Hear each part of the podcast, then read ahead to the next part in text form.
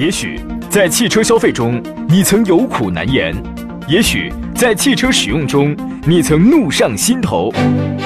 公平公正、合理合法，维护每一位汽车消费者的正当权益，抵制黑幕、欺瞒、陷阱，监督汽车生活公正合法，是我们义不容辞的责任。这里是山东交通广播汽车投诉维权节目《汽车帮》。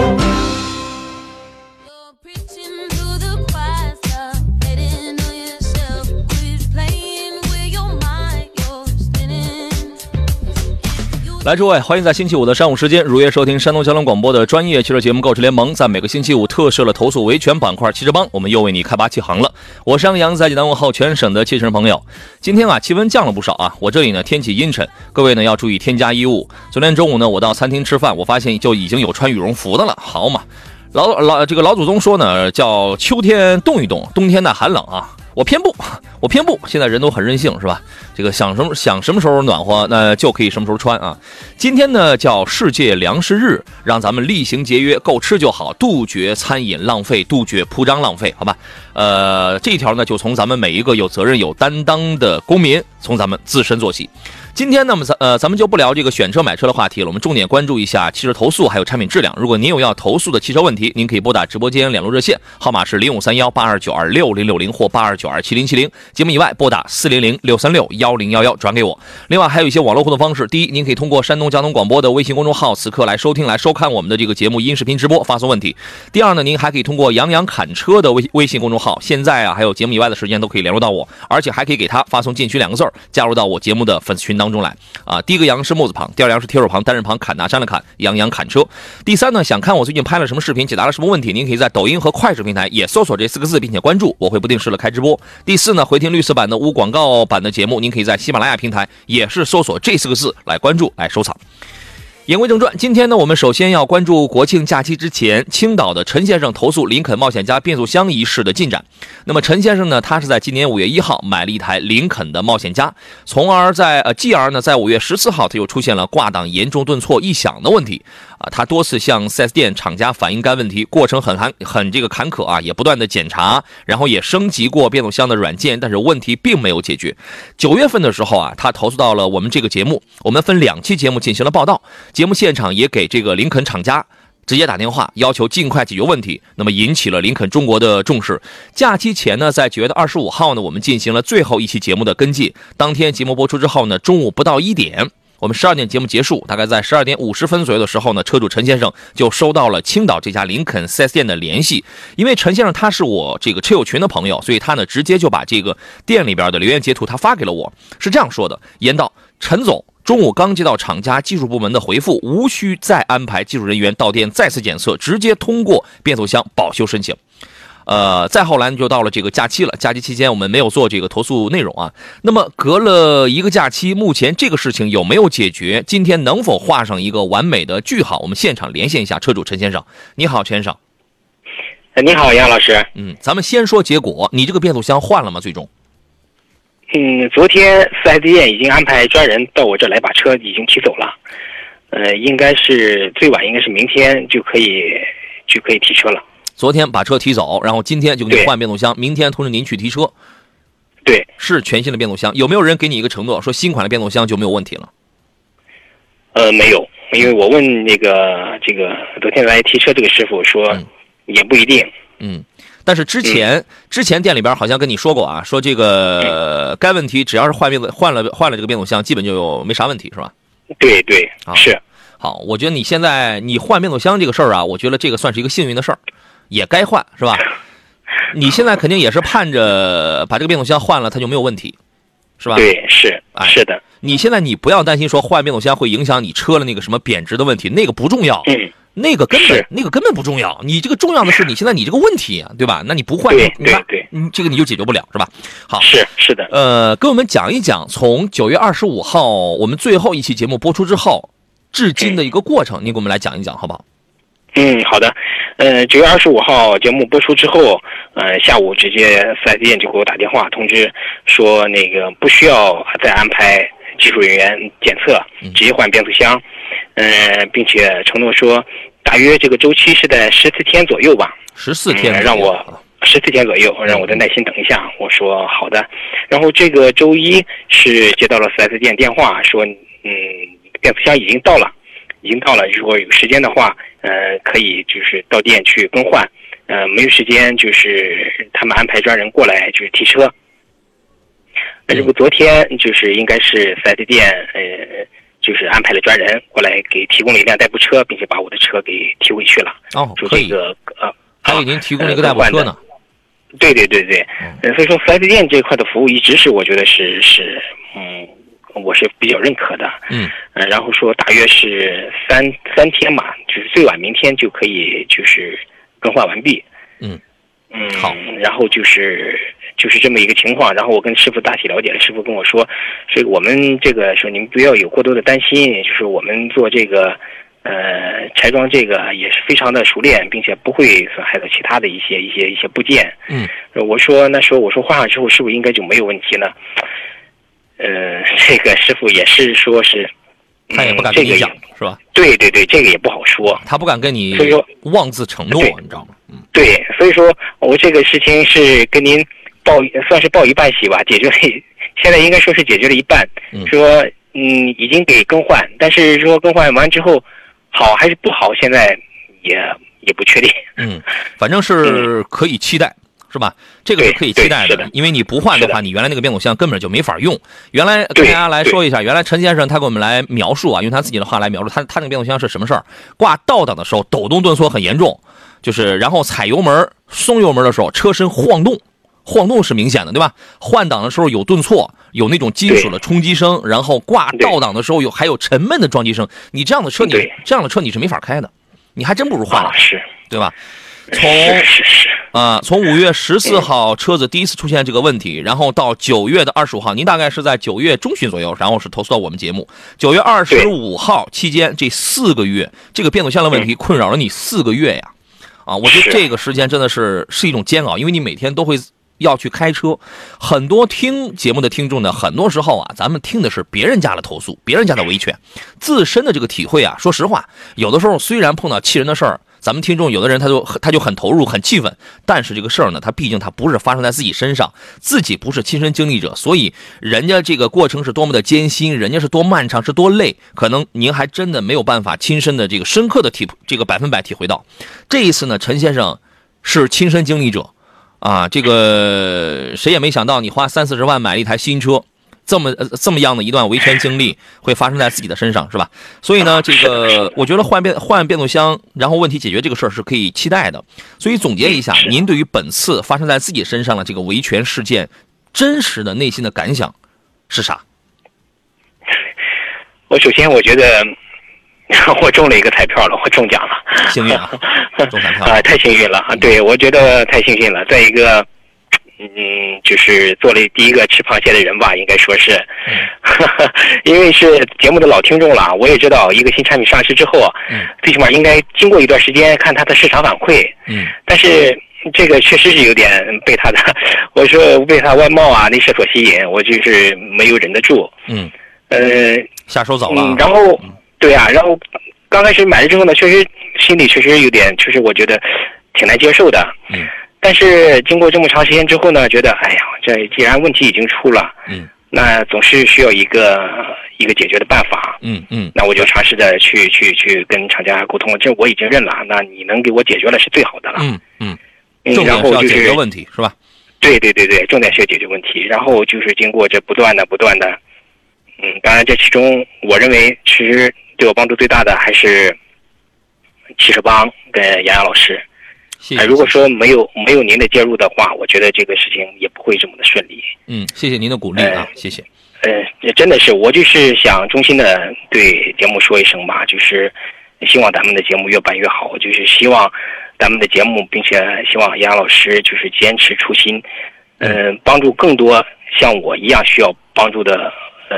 普通的车友，嗯，谢谢鼓励，我们一定，我们一定啊，这个谢谢谢谢杨老师，谢谢您啊，谢谢您的鼓励。作为普通消费者，您这次经历这个事儿之后，是不是也真的觉得，其实普通消费者维权其实挺难的？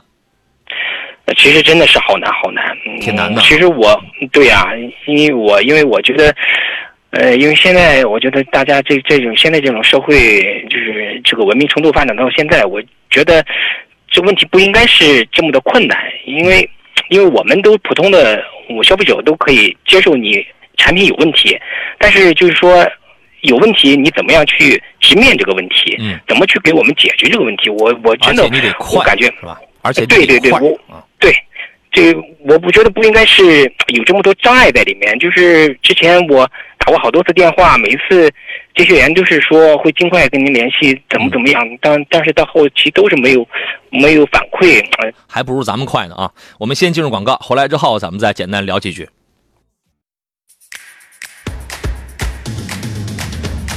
您收听的是山东广播电视台交通广播。好，我们继续回到节目当中，这段广告比较的长啊，我们再次请回陈先生，再来聊几句啊。你好，陈先生。哎，你好，杨老师。嗯，刚才有话这个没有说完，好像说到了这个现在文明程度如此之高，但是消费者，呃，只有亲身经历这个一些事情的时候，依然会觉得发生在自己身上维权其实挺难的，对吧？是的，是的，因为我们普通消费者相对于一个四 S 店、一个呃造车公司来说，我们还是弱势群体。嗯嗯，所以说我就是就是我觉得，嗯，大家都要直面问题，就是积极解决问题，不要就是非要消费者去借助媒体啊曝光或怎么样，你才去重视这个这个重视这个问题。嗯甚至有的，甚至呃，嗯这个甚至有的品牌，有的这个商家，你给他曝了光了，完了他也不重视，是吧？也有 也有这样很很搞笑是的，是的，啊。是的。对，消是啊，费者这我所以说，我想说，呃，林肯还是 还算比较不错的，还算可以的了，啊这个。还算可以的。所以说，该表扬的时候，咱们也要表扬一下，是吧？九月二十五号的节目当中，当时是有了一个口头的承呃这个承诺啊，说我我们先检查一下，是吧？呃，嗯如果到了需要更换的时候，我们那就给更换啊。后来九月二十五号节目做完了之后呢，人家说直接连检查这都不用检查了，直接就给你更换，是吧？一劳永逸。所以我觉得消费者维权难这个问题啊，其实很多原因是因为问题不能被直面，甚至是对，或者说是问题不能被迅速直面。我觉得这个主要是难在这儿。作为消费者呢，其实大家真的要注意，在日常生活当中要积累一些这个。首先，你得有这个维权的意识啊，你不能随境，你不能随境啊，你也在在在正当的合法权益被受到这个损害面前，你那你不能忍气吞声，对吧？第二一个呢，你要掌除了有意识之外，你还要掌握一系列的这个手段跟方法，合理的手段跟方法，对吧？谁都无法保证自己就是那个幸运儿。反正我我我觉得陈先生这个问题啊，现在已经开始趋好了，已经开始趋好了。呃，马上今天差不多也就应该更换完这个变速箱了。换完了之后啊，明天您提了车，您再体验一下，如果有什么问题，我们希望就是，呃，换了变速箱，然后这个事儿就彻底了，就这个解决了，对吧？是的，是的，啊是的，是的，是的，对，虽然是这样的是，哎，虽然过程坎坷，但问题解决，我觉得这个就是最好的结果。希望以后别再遇到什么别的事儿了，行吗？呃，我也希望不要再因为这事再找您了。好，好嘞，那就这样了。好嘞，好嘞，再见好嘞。，感谢，感谢杨老师，感谢您，感谢您。好嘞，再见啊，拜拜。嗯，好嘞，再见。呃，今天直播间呢，我们还有一位嘉宾啊，这是来自中国汽车工程学会的高级工程师焦建刚焦老师啊。你好，焦老师。呃，杨好，听众朋友，上午好。嗯，刚才在听啊，听完了车主这段经历，您是什么感想？呃，我认为这个车主还是非常幸运的。我认为从整个这个福特的做法来讲的话，啊，虽然前期可能有一些这个波折吧，嗯，但总的这个处理结果，我认为还是比较令人满意吧。至少不像某些这个品牌的车辆来讲，嗯，这个踢皮球给你踢上一年两年，甚至说更久，对啊，甚至说最后就退到外面，就把这个咱们三包法往外当当个挡箭牌，嗯，就把消费者退到一边去了。其实好多时候，如果真是咱们我不讲人情，只是从国家相关的法律法规来看的话，好多时候咱们会感觉到消费者他特别的无奈。嗯，啊，这一点的话，就是包括我们日常接触过的很多客户啊，都是这样。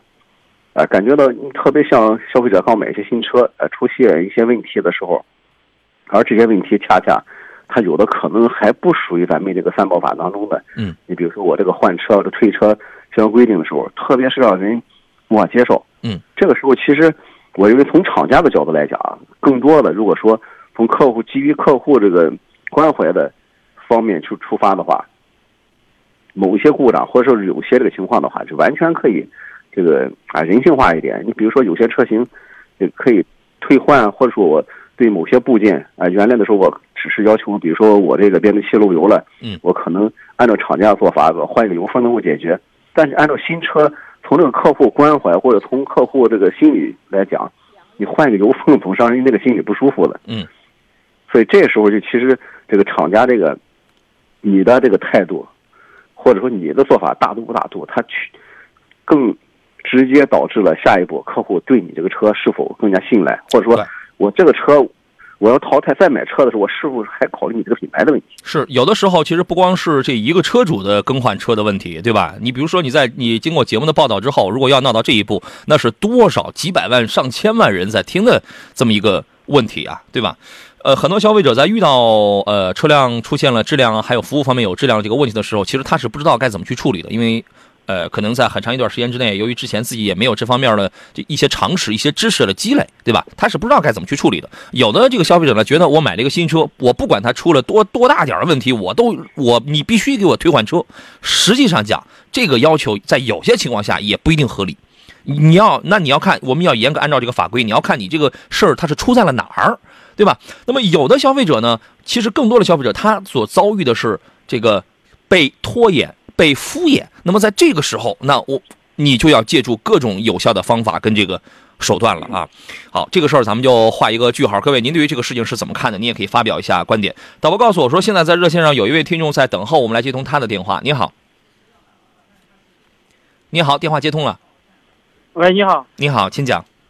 呃，请问就是我这个就是汽车涉水熄火的问题。嗯，首先您怎么称呼啊？呃，我姓李，你好，李先生啊，啊，那您说一下，您是什么车？大致的是什么样的问题？呃，我是那个雪佛兰科鲁兹两厢汽车，两厢的科鲁兹是吧？对对对。嗯，这个车怎么了？就是我这个八月一号涉水熄火之后，当时我是没有二次打火，我就正常走保险、走程序嘛，就去四 S 店修车嘛。嗯。然后期间就是他让我等件儿，然后是等了两个月。谁谁让你等件儿？是哪家四 S 店？是泰安金悦兰泰雪佛兰 4S 店。泰安什么名？金悦兰泰。金悦。金悦兰泰雪佛兰。泰安金悦兰泰雪佛兰是吧？对对对。嗯，然后呢？他说让我等这个件儿，等了两个月，叫做车身控制模块这个件儿嘛。然后他说你只要件儿来了，你就可以提车，装上就可以提车走。嗯。然后是件儿来了之后，他当天给我打电话，然后说件儿来了。嗯。然后过了不到一天的时间，给我就给我打电话说我的发动机坏了，让我去看发动机。就是说说现在是说我要求他进行赔偿，然后他不承认，他说不是他弄坏的发动机，发动机本身就坏了，而且就这个问题，我咨询一下应该怎么处理啊？你这期间这个车是一直在你手里，还是放在他们店里面？呃，一直在店里面，我我都我都没有，肯定我去只只去过两次，他只是大体的让我看一看，讲讲具大体的情况，这这种这种情况。从八月一号，然后这个车就一直放在店里边。对，一直到十月份。嗯。好，那么现在这个四 S 店的他呃想他想怎么处理？他的方案是什么？让你自费换发动机？他的方案就是直接就是不承认，就是没有这个事情，不承认我破坏过发动机。他就是他的方案就是他没有看过发动机，这两个月期间他也不知道发动机坏。他是不承认你的发动机有问题，而不是不承认你破坏过发动机，是吧？对对对，反正他就是让我拿出具体的证据来证明他破坏了我的发动机。我我肯定没有证据嘛，因为在他在他那里放了两个月。现在是发动机有什么问题啊？发动机那个活塞都碎了嘛，里面连连杆弯了两个，活塞也碎了，然后里面你没有二次打火是吧？对，我没有二次打火。他而且他给我说的问题的时候，他让我把车拖出来了。现在我把车拖到外面来了，因为我拖到外面，然后我拆开发动机，我才知道这发动机这么大的问题嘛。嗯，现在我理解您的意思是不是这样？就是 4S 店。呃，觉得是您破坏了发动机，是您的某些行为导致了发动机有问题，想让你去证明你没有破坏过发动机。对对，也是这么意思，然后再让我拿出证据，就是证明他破坏了我的发动机。好，你那么您的诉求现在是什么？我的诉求就是我应该就怎么处理这种事情啊？因为。因为我没有二次打火，如果是我知道我二次打火，这两个月期间我肯定要修发动机嘛。嗯。因为我肯定没有想过这方面的问题，我只是等这个，等这个件儿来。他一直说等件儿，等件儿。我以为啊件儿就可以提车了嘛。我我那我明白了，你现在手上有这个 4S 店，就是哪个人最熟悉你这个事儿？你有他电话是吧？嗯，我有他电话。来，导播把这个电话给切出去，呃，记录一下对方的这个 4S 店是吧？泰安金悦蓝泰雪佛兰 4S 店的某工作人员的电话，然后一会儿半点之后，然后再给把双方都给接进来啊。呃，焦老师，您是怎么看这个事儿呢？呃，这个事儿，它首先我认为拖的比较长啊，对有很多这个证据保存这方面出现一些问题。呃，咱们先先就事论事儿吧，先别管这个中间出现什么问题。嗯首先说这个发动机这个涉水熄火之后啊，就它可能造成的这个状况啊有多种。嗯第一种的话，就说你非常运气非常好，说这个外界的水并没有进入发动机，没有造成这个机械损坏。嗯第二种的话，就是发动机在这个涉水的这个过程当中，其实熄火的时候，其实熄火的过程当中，它要试吸入气缸的水的量的多少啊，造成发动机的损坏情况，这这也是不一样的。因为我见到过，就即使你不二次打火，这个发动机如果说你是高速去冲水的时候，冲过这个水坑的时候，这种熄火，因为水已经进入发动机嘛，这时候就已经有可能造成你的连杆弯了。哎我刚才我忘了问一个问题，我忘了问这个，我你广告之后我再问这个消费者一个问题啊，就是 4S 店是在几月几号的时候告诉他这个发动机坏？我我我觉得这个问题挺关键的。对，非常关键，而且就是说，即使就是说，呃，从哪一方面来讲吧，我认为这个四 S 店这个责任肯定是有，因为首先客户这个车辆进厂是由于涉水熄火，嗯涉水熄火，按照咱们正常的对这个涉水熄火的车辆的处理的流程，首先第一个叫拆空气定型器，然后检查是否这个水已经流过了空气定型器，如果说有这个进气道进水的情况的话，这时候首先要做的就是把这个所有的火花塞拆下来，然后进行排水。嗯那么我们应该，我觉得我我有两个问题啊。第一，我们用什么样的手段能不能去鉴定？我们现在肯定知道它它的这个发动机火花塞碎了，连杆弯了，这个是显而易见的。但是我们有没有技术手段能够鉴定出来它是怎么弯的，是什么时间弯的？我觉得怎么弯的应该也是涉了水了，对吧？是什么时间？我觉得这个是一个问题。啊，这个其实应该还还是能看出来的。如果说四 S 店它前期，呃，前期这一块它没有没有没有联系车主，呃对，能能哎去，我们可以根据，如果说四 S 店这个车进厂之后就没有动过的话，好，这样啊，咱们先到这儿，广告回来之后咱们接着说。也许在汽车消费中，你曾有苦难言；也许在汽车使用中，你曾怒上心头。公平公正、合理合法，维护每一位汽车消费者的正当权益，抵制黑幕、欺瞒、陷阱，监督汽车生活公正合法，是我们义不容辞的责任。这里是山东交通广播汽车投诉维权节目《汽车帮》。好了，各位，十点三十三，欢迎继续回到星期五山东交通广播为您直播的汽车帮的节目当中，我依旧是杨洋啊。这个刚才我们临时接到了车主李先生反映他雪佛兰车八月一号涉水的有一个问题，来，请导播先把这个李先生车主李先生的电话先给我接进来。你好，李先生。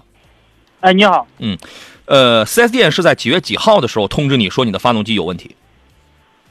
呃，在十月出头吧，具体日期我好像也不记得了。十月十月初，是吧？对，十月初两个月整。十月十月初通知了你啊，期间这两个月的时间，这个这台车一直放在 4S 店，那他们肯定不可能说是白白就放在那儿，肯定也做过其他的检查，是吧？对，好，好，那就这个问题啊，那您先先在线先这个稍等一下，来，我们请出这个焦建刚焦老师，你好，焦老师，呃，杨洋好，嗯刚才您是有一些话还没有说完是吧？对对，我刚才正在讲一件事儿，就是这个按照这个四 S 店他们标准的流程啊，这个拆火花塞之后应该要进行排水作业。首先，我认为这个四 S 店其实在这么长的时间之内，第一个没有按照这个流程去去进行这个排水作业这个操作，本身就有些问题。当然了，如果说他确实是这个两个月没有进行排水作业的话，他反而给我们保留一些证据。当然了，这个可能和咱们刚才这个李先生这个拆了发动机，但现在也应该能看出来。就如果说你两个月这个发动机这一块的话，你做了这个没没没有做拆装作业的话，就说我活塞顶部的水肯定还会有，而这个水的话，它只要在活塞顶部，它肯定会留下这种相应的这个生锈的水痕。嗯，好，那我们先说到这儿。来，这个根据车主提供的电话，我们现在已经连线到了这家泰安金悦蓝泰雪佛兰 4S 店的当事人是李经理是吧？你好，李经理。你好，你好，啊，你好，想跟您想核对一下这个情况啊。车主呢，他给我们反映说，他的车呢，八月一号涉水以后，一直放在咱们 4S 店里。啊，车主说呢，他没有进行二次打火，然后放到十月初的时候，咱们 4S 店里是通知他，在本月初的时候通知他说，他的发动机已经被他自行损坏了。啊，大致就是这么一个过程。呃，请问属实吗？他这个他这个车啊，确实是八月一号晚上太原下大雨，然后车这边车那个太原这边水淹车特别多。他是这个八月二号早晨啊，我们我和这个车主见的面，我是给他我们这个站内啊三四十辆水淹车，嗯，我是给他登记的第一个水淹车，但是咱这个车啊确实是最后一辆交的车，为什么呢哈？确实我们是在九月三十号通知的客户，然后这个他的车发动机损坏，历经了是两个月，啊，这中间这是个什么原因呢哈？因为他这个车啊，我们给他拆检拆的这一个呃座椅、地毯，还有这个所有所有烟道这一个。所有的模块，你像气囊电脑，还有车身控制模块，嗯，然后平安保险公司的维修合作单位啊，他们要拿走进行检测这些模块，因为它并不像就是说其他的外观件刮擦一眼就能看出损失来，还要进行先先平平安保险公司先进行鉴鉴定这个模块有没有还有没有使用价值，嗯，然后这个车身控制模块经过平安保险公司那边鉴定啊，这个这个车身控制模块和气囊电脑都需要更换。我们向上汽通用厂家的一个配件部啊，然后订购的这一个车身控制模块和气囊电脑啊，它的车身控制模块是在九月三十号到的我们四 S 店。所以说九月三十号之前，他这个车你们就没就等于是没有动。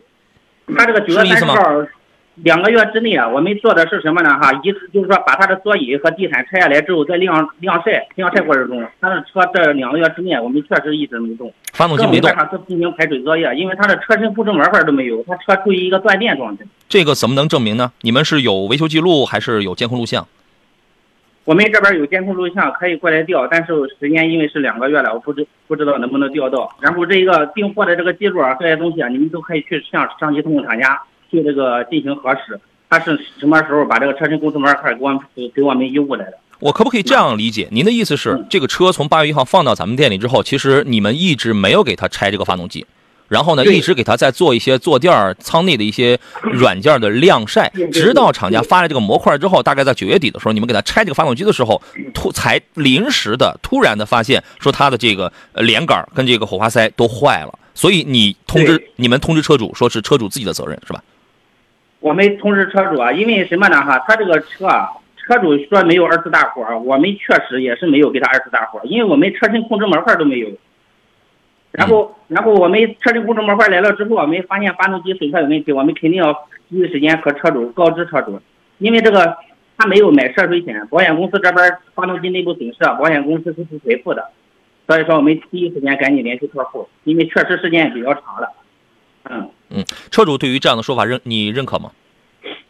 嗯，我不怎么认可的。他当时给的借口也是因为就是这个保险不报发动机，所以说他发动机连看都不用看的，不用看的。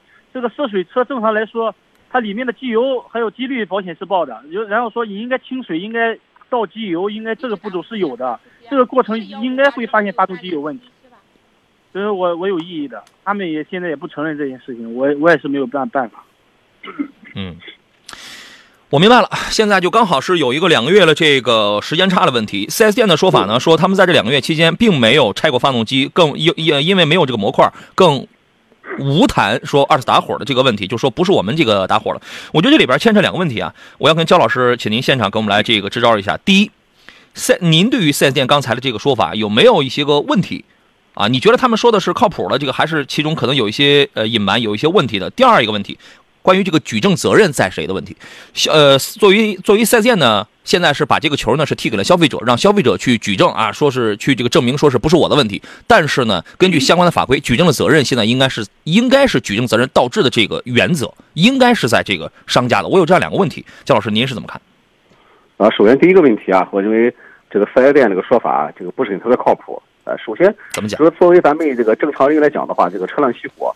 我即使从这个保险理赔的角度来讲，就是我走流程该该去做一些这个其他的一些作业，但是在这过程当中，其实最重要的一点其实就是发动机熄火的问题，而造成发动机熄火，由于是涉水嘛，所以对发动机损害最大的就有可能是气缸内进水。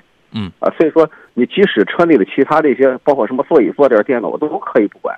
对呀，首先我应该就是做排水。因为我也在想，为什么由于这是真的由于一个模块没有到，他们没法去修发动机，才让他们用两个月的时间一直去晾那个坐垫吗？对，中间我还要这样的说法能立得住吗？对，这中间其实很大的一个疑问，我我还想问一下李先生，你现在这个发动机的缸体它有没有裂痕，有没有破碎？车主，缸体缸体那个好像是要掏掏缸的。就是但是裂没裂我不知道。钢但是活体这个缸体坏没坏？缸体裂裂没裂痕，这个我真不知道呢。就是说外部有没有这个漏油？反正是油全部都是倒倒干净了，漏没漏油我真不知道。啊，这个就是说，首先要界这个问题定说你很重要发动机对发动，机的钢体它只是那个只是那个机料搓出来之后拆开之后，只是说可能钢体有有破裂，只是说可能他们也没有大体的检查，然后那个曲轴可能也弯了，就那个大的啊曲轴也可能也弯了，因为它还需要卡尺，需要用卡尺去量。嗯嗯嗯嗯，我基本上了解了。这样的话，其实你这个涉水造成这个损坏还是不是最严重的，而且这个通过你这个你这个说法来讲的话，基本上可以排除排除你这个车辆二次启动的可能性，因为你这个发动机啊，这是为什么？如果说对它如果说二次启动了，我百分之百的保证这个发动机缸体这个连杆肯定从这个气缸体内就穿出来了，啊、肯定漏的满地全都全部都是油。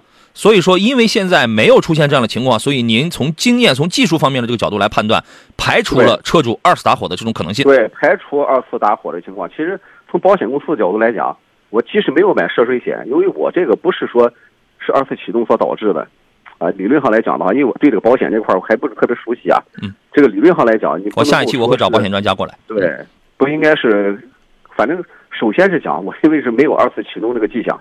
好，咱们先说到这儿。来，4S 店的这位李经理，咱们店里就一直觉得是人家车主是二次打火了，是吧？因为这个，因为它这个发动机损失啊，并不可能就是说没有二次打火的话，它不会说不会出现问题的。嗯，是吧？它这个继续它这个车发动发动机具体是它就开进水汽，就那一瞬间造成的损失，还是说客户有没有二次打火？这个东西啊，我现在也没办法给他判断。嗯，咱们是一家四啊四 S 店，我觉得咱们应该是最有办法这个判断。来，焦老师，您对于这样的说法是什么评价？呃，这个不应该把这个责任推给客户啊。其实这个二用户这个二次没二次打火，其实其实就是四 S 店在第一次接触车的时候，他们就放弃了这个对发动机这个检查，而且根据我的经验，二次打火之后它造成那个损害的话，这个对于客户来讲，客户来讲，他基本上如果二次打火他能打着的话，他肯定把它开出来了。那首先这么一点就把它车开出来了。另外，如果说真这个能启动着的话，那个发动机你肯定不是这种状态，啊，缸体肯定会破碎的。因为我我在一线这个维修车辆这么多年，你这二次打火，除非是进水量非常小，啊，这样的二次打火能着车，但是它当时不会损坏。嗯，啊，水量非常小，因为我刚才讲这个车辆损失分多种，对，水量小的时候，它可能只是说造成连杆弯曲啊，但弯曲这个积累到一定程度，一般来讲会到连续运行半年以上啊、有可能它才会呃导致钢体损坏。还有一种情况，我也想问一下四 S 店，就是说你们把这个车用电脑还有安全气囊电脑换完之后，你们怎么知道这个发动机有机械故障呢？启没启动车辆？啊，这一点很重要。因为作为咱们正常车辆检查来讲的话，如果说你第一时间没有进行这个排水作业的话，你凭什么过了两个月之后我才想起来去检查机械？这中间去一个这个悖论啊，你说不过去啊！我入场的时候不检查这个机械有问题，结果我把所有的零件过两个月之后，我这时候去去拆发动机，发现有问题了，你敢保证你四 S 店没有去二次启动吗？我们请这个李经理能不能解释一下这个问题？当然，您肯定不是一线上的维修人员，但是这个问题您是否了解？能不能回答一下这个问题？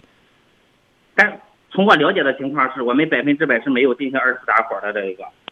百分请稍等您拨打的用户正使用呼叫宝。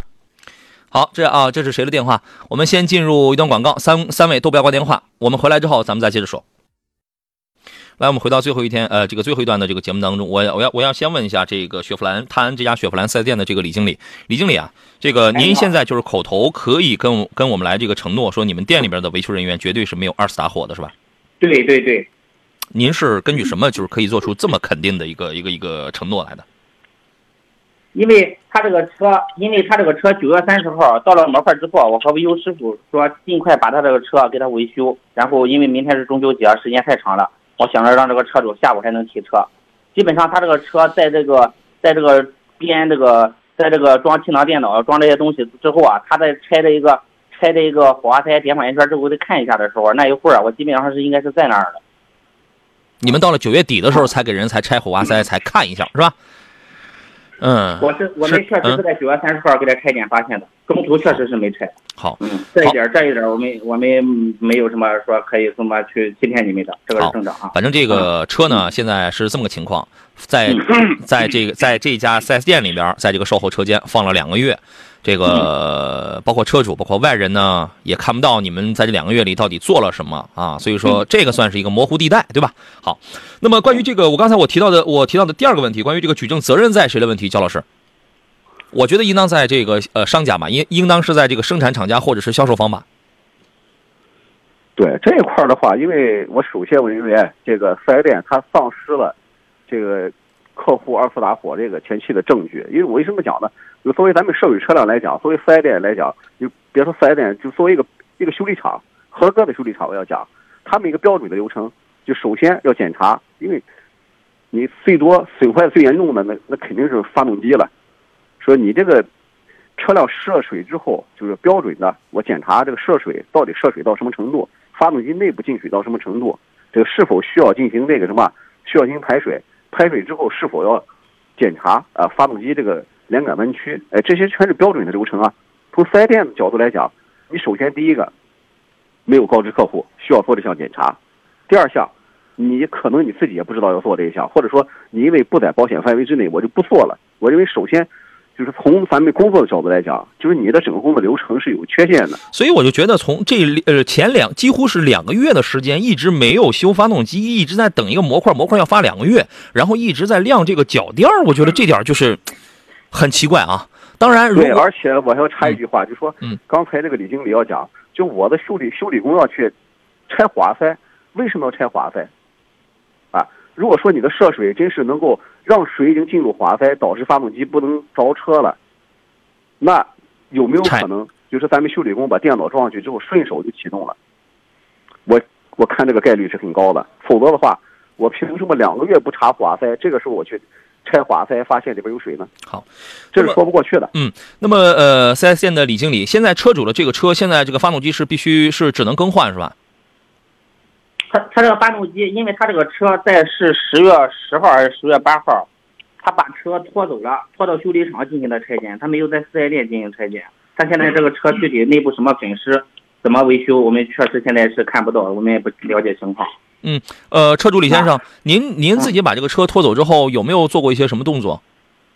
呃，就是我让修理厂拆开看了一下嘛，嗯，然呃刚才就然后呢？修呃修理厂说的就是说的那种可能性，就跟刚才咱们那个嘉宾老师说的那种可能性就是很大，就是他就按照呃车身控制模块之后顺手就打火，就造成这种情况。嗯所以现在最终的解决方法是什么？只能是换发动机，还是怎么着？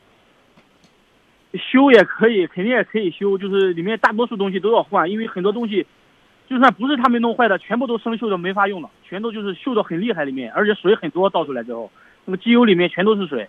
嗯李经理，咱们四 S 店里，咱们这个雪佛兰四 S 店，咱们现在是什么意思啊？就是车主所有的维修只能是自费。我们我们现在建议他走法律途径，建议他走他走什么法律途径？是起诉咱们因？为现在现在车主给我们双我们双方他不是有争议嘛？他嗯现在是要求要求我们四 S 店给他进行这个发动机损坏的这个赔偿。嗯但是我们四 S 店我们确实感觉我们我们确实是没有给他儿子打火，我们我们感觉我们赔偿我们要特别感觉特别亏。所以我们呃我建议他走法律途径，然后我理解啊。我理解啊，但是首先呢，刚才我们说这个举证责任的事儿，嗯，你们确实是不能够扔给消费者，因为举证责任是在你们，应应当是你们去证明。啊，主持主持人，你听我说，嗯你现在让我们进行举证的话，他这个车如果说当时没有在我们四 S 店拖走，甚至就是说他甚至可以贴上封条或者怎么着，车不拖走的话，这个举证的话，我们就是说真是我们举证的话，我们感觉守着守着这个车主这一块儿，第三方过来鉴鉴定也好，或者怎么着也好，他现在就把车已经拖到修理厂了。而且已经把发动机内部拆开了，你说这个举证但是会不会影响？会但是不会影响我这个这个举证这一块儿呢？但是他拖走之前，是不是问题就已经明朗了？就已经知道这个发动机有什么问题了？是不是？对吧？现在他拖拖走之后，这块影不影响举证这一块？我现在不敢了，我们现在不了解这一块。影不影响，咱们可以对影影不影？影响，你可以找第三方鉴定，然后你们也是你们四 S 店本身也是技术部门，你可以看他拆他这个出去拆完之后，跟你这个现场，因为因为他是这样啊，比如比如说他十月初他拖走了，但是你这个发动机的问题可是在大你刚才说是几号？九月三十号的时候，那这个啊对，九月三十号的时候，你们已经知道他的发动机是个什么样了，是个什么问题了，你们已经知道了，对吧？这个是改不了，得亏是他不是说拖走又拖回来这个发这个发动机才出的问题，对吧？我觉得这个他是很明朗的。我建议李经理，你跟你们店的这个服务经理还有总经理反映一下这个事情，看看你们店里是一个什么准备要怎么样处理，是准备接下来优化一下你们的这个处理的方式，改变一下你们处理的思路，还是说继续坚持车主，你让车主去告我们，让车主去这个打官司，然后下下周的时候，我还会继续报道这个事情，然后看看咱们店里边有没有一个这个这个明确的态度，或者说是。能够有一个处理方式上的这种改变，麻烦您跟我们的、跟你们的相关领导来这个反映一下，好好的反映一下这个事儿，这个不是个小事儿，好吧？啊，在在周几？下周几？下呃下周五，但是我下周工作日我会给你们打电话。下周五啊，那个你能给我定准时间段吗？我没法定准时间段，反正反正就是工作时间。啊，行，工作时间，好吧？好，下周五，下周五那那就先这样，好嘞，再见。哎，车主跟焦老师先不要挂。两位，来把那个四 S 店的这个电话先给挂了吧。这个事儿啊，我觉得它是这样，主要一个最大的困扰点，它是有一个时间上的一个盲区的问题，有一个时间上的盲区，因为这个车就放在了四 S 店。我们刚才大家也都能听得出来，其实我们就是很奇怪、很怀疑、很匪夷所思，这个车为什么放在店里两个月，你先去晾地板去了？但是这些都只是猜测，都只是怀疑。对吧？都只是我们按照这个技术手段。你包括刚刚才焦老呃这个焦老师提了那一条非常关键，说如果二次启动的话，你这个缸体是要裂的，你这个连杆你是要顶出来的。但是现在它没有出现这样的情况，我们基本从经验从技术上可以判断它没有二次大火。但是这个是不是百分之百的准？我觉得这个我们也需要再次的再去商榷一下。同时下下周我还准备要请这个我们保险行业的这个专家，看看能不能从他从他那个角度来提供一点。如果说他二次打火了，保险会怎么样？怎么样？怎么样的是吧？那么现在我们要问一个问题，就是我要问一下这个焦老师啊，嗯，如果说我们想站在对车主有利的这个角度上，我们可以提供哪些证明或者收集哪些方面的一些材料证据？无论是在节目上我们去证实这家 4S 店，还是说将来我们万一真要走法律途径的话，这个我认为啊，车主首先应该把这个发动机要进行保全、保全处理，怎么？包括我这个 对发动机。发动机拆下来之后，这个内部这个零件锈蚀，还有这个油里有水这个痕迹，呃，特别的这个生锈吧，生锈大家知道这个就已经说明你发动机当时涉水的时候内部已经进水了。对，啊，光凭这一点的话，我认为这个从咱们这个车辆维修的角度来讲，我认为四 S 店它本身就存在过失的，过失就在他让那个水继续在发动机里泡了两个月，是吧？对他继续在里边泡，就是他们的过失。嗯，而且这个四 S 店它它排除不了它二次。启动的这个嫌疑，所以我，所以我我真的觉得，你明明知道这个发动机它是涉水淹的，你不先看看它里边有没有水，然后你去晾脚垫子？对，这个它首先就是说我不管这个到底什么原因导致的，至少你没有这个对我进行及时的排水，是造成是有可能造成发动机继续损坏的原因。我不管发动机是不是前期有损坏，嗯，但是它会造成后期继续损坏的原因。车主注意听啊。至于至于这个活塞和连杆。就是有可能是第一次弯了，也有可能第二次造成的弯曲，因为这个咱们也讲不清了。嗯，但是至少从咱们这个人之常情的角度来讲，因为四 S 店一开始并没有怀疑这个发动机内部有问题嘛，他认为或者说他就认为他的经验，他认为我发动机没有进水。反正从过失角度，他是在维修这块他有过失。对他有过失，就是说他前面是有过失的。嗯，就第一个他是有过失，第二，第二个就是他换了这些零件之后，换了这些零件之后，他凭什么？就是这时候我再去检查发动机，呃，我这时候我想起来了，发动机可能存在有水的问题，我要去先去检查，然后我发现发动机是坏的，嗯，这从人之常理是讲不清的，所以说，我认为这个四 S 店的第二个错误就是有可能他们在安装完新零件之后，他们进行了二次启动，安装完这个新模块之后，有可能他们自己顺手是吧？这个我们也是猜测啊。你想，他们那个经理都已经到场了，我凭什么作为一个经理级别的人，只是换一个电脑，我要到跟前去了？那肯定是车辆一启动出问题了，对，或者听见异响了，或者是造成极大的机械故障。所以刚才我就问这个李经理，我说你你是怎么能保证你们售后的维修人员，你能这么如此笃定的保证他百分之百他是没有打火的呢？对吧？对我录像也在你们手里啊。对十号到现在的一号到现在的话，我估计他们这这段录像应该还有吧。这个如果说他们说我这个提供不了，那肯定中间是有猫腻的。嗯，好，基本上就这两点是吧？对，好，就这两点我我估计就是很大问题了。嗯，好，那那这样，呃，这个车主啊，车主李先生，你好，这个事儿我们无法今在今天节目还剩下两分钟，无法在现场做出一个百分之百的呃这个非常笃定的这么一个确定，这个我们做不出来，因为确实是牵扯里边有一些时间上的一些盲盲区，而且我们也需要一些其他的专业手段的这种支撑支持啊。那么我们就下周的时候和您再联系，我们继续根据对，回去之后提醒你一定保留证据啊，所有的证据一定要保留，非常关键好吧我的发动机要要放着不动是吧？对，先先什么都别动了，好吧？对，封起来千万不要动。好，那就先这样，好吧？我我能额外再说一句啊，啊、那您快说。就是刚才他说那个拖车的问题，也是他之前说这个修车要一万多多少，让我先交钱，他才能拆发动机看里面的问题。我跟你讲啊，你从现在开始跟这家四 S 店所有的什么纸质的、录音的、录像的，你都要必须要，你早就应该完全保留了。这个是不是又反映出来是雪佛兰的服务的问题？我们有我我我们有听众说，怎么还是这些问题？怎么这个雪佛兰怎么又是你啊？会不会又是之像像之前那些投诉是又是反映了雪佛兰的投诉的问题啊？这家泰安的金悦蓝胎雪佛兰，我们现在也不敢说就百百分之百就是人家的问题，我们留到下周节目好不好？我们时间关系，我们先到这儿啊。好嘞，谢谢两位，再见。